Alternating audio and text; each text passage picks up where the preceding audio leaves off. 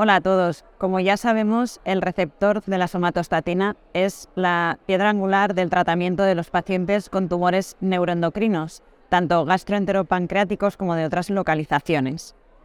En los últimos años, no solo los análogos de somatostatina han cambiado la historia natural de la enfermedad, sino que los radiopéptidos que tenemos a día de hoy, representado por el lutecio han conseguido que en pacientes en progresión al tratamiento con análogos de la somatostatina podamos ver de nuevo respuestas y prolongar la supervivencia libre de progresión.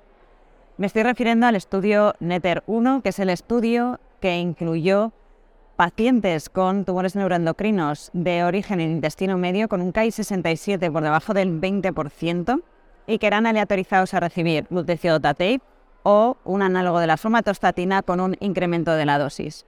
El estudio cumplió el objetivo primario de supervivencia libre de progresión con una hazard ratio de 0.2, pero es que además hace dos años se presentaron los datos actualizados de la supervivencia global, en el que podemos ver que los pacientes que recibieron de entrada tratamiento con lutecio se siguen beneficiando del mismo.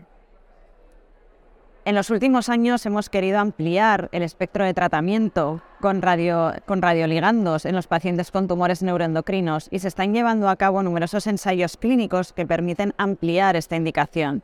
Entre ellos destacamos el estudio Clue-Random, que es un estudio que se presentó en ESMO del año pasado, en el que se incluían pacientes con tumores neuroendocrinos pancreáticos y en este caso se incluían pacientes con tumores de grado 2 o de grado 3.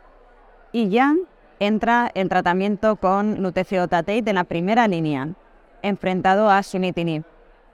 Lutecio-tatate consigue incrementar la supervivencia libre de progresión en 20 meses frente a 11 meses con sunitinib.